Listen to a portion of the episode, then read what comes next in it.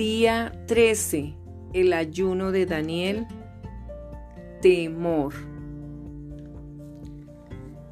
Porque te tomé de los confines de la tierra y de tierras lejanas te llamé y te dije, mi siervo eres tú, te escogí y no te deseché.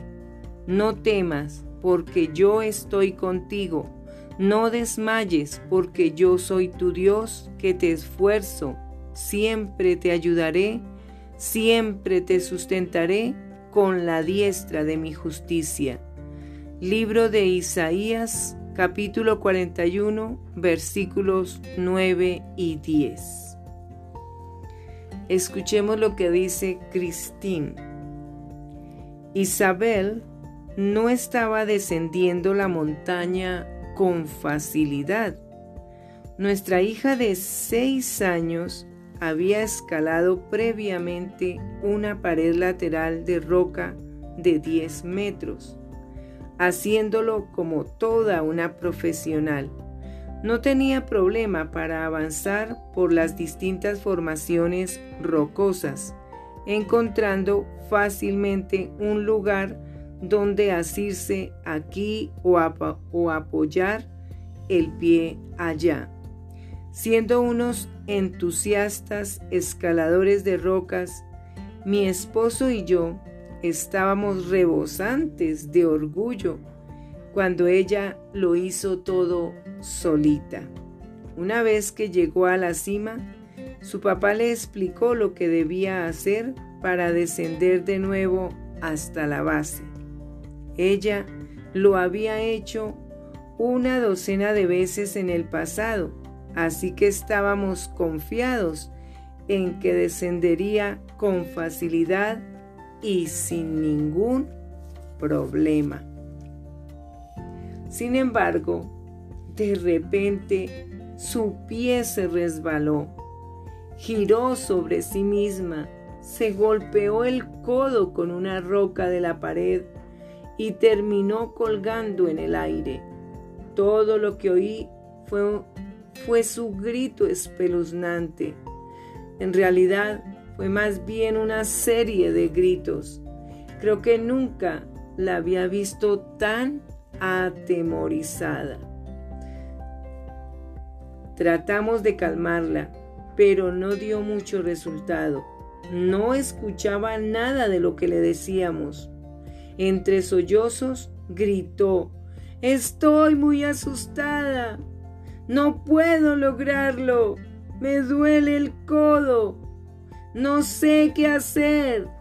Se sentía paralizada por el temor y estaba determinada a quedarse allí hasta que su padre acudiera en su rescate.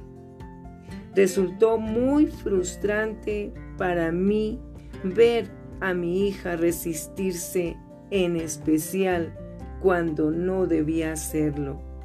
Traté de mostrarme paciente y amable, pero después de varios intentos infructuosos de convencerla de que se calmara, comencé a enojarme. ¿Por qué no nos permitía ayudarla? ¿No confiaba en nosotros? ¿No era capaz de ver que no íbamos a dejarla caer? Finalmente mi esposo llegó hasta ella. Al principio Isabel ni siquiera aceptó su ayuda y no quería moverse en dirección a él. Niñita obstinada. Al final tomó la mano de su padre y descendió a tierra con lentitud, aunque se mantuvo llorando todo el camino. Mientras regresábamos a casa, pensé en las veces que yo había actuado como Isabel. Muchas veces me encuentro colgando en la montaña de mi vida, con los puños apretados por el temor y la ansiedad. Todo lo que puedo pensar es en los y si de la situación. Y si no puedo lograrlo, y si me equivoco, y si salgo lastimada, clamo a Dios por su ayuda, pero cuando Él llega junto a mí, me resisto.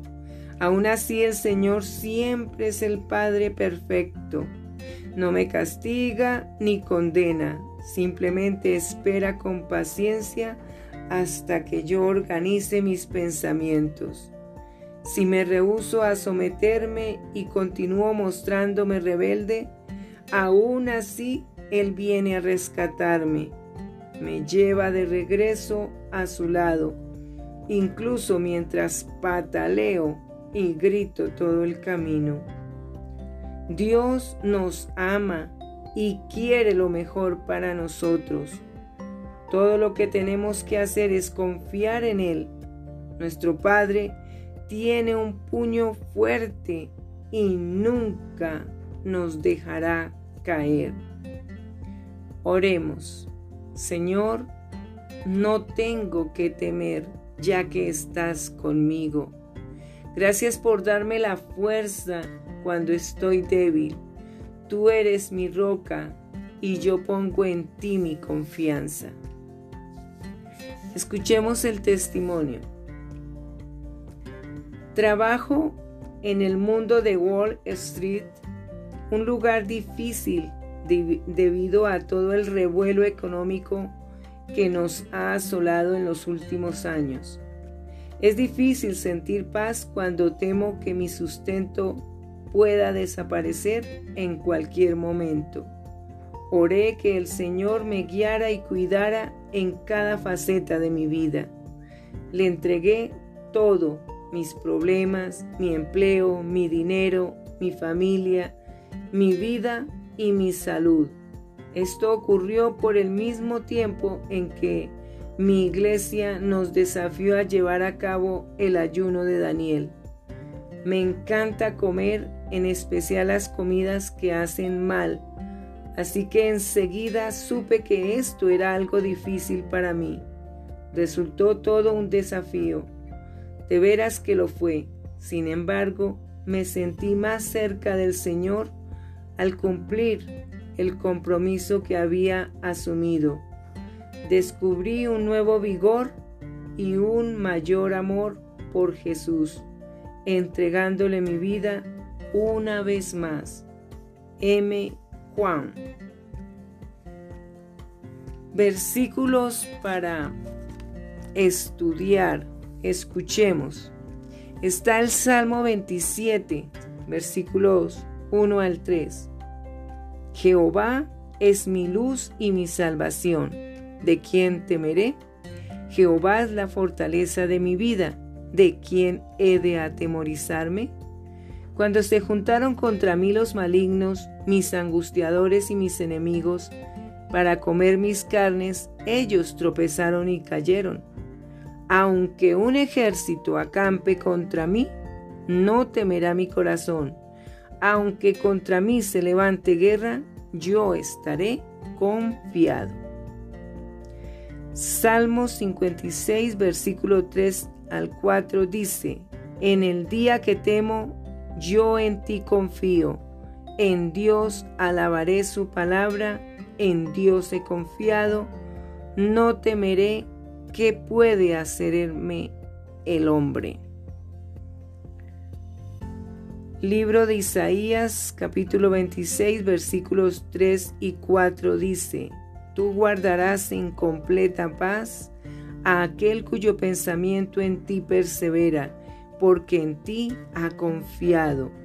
Confiad en Jesús perpetuamente, porque en Jehová el Señor está la fortaleza de los siglos.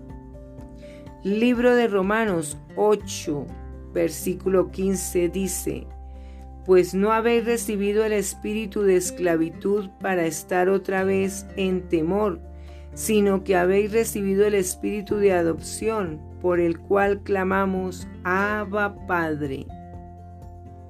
Libro segunda de Timoteo capítulo 1 versículo 7 dice, porque no nos ha dado Dios espíritu de cobardía, sino de poder, de amor y de dominio propio. Libro de Josué capítulo 1 versículo 9. Dice, mira que te mando que te esfuerces y seas valiente, no temas ni desmayes, porque Jehová tu Dios estará contigo en donde quiera que vayas.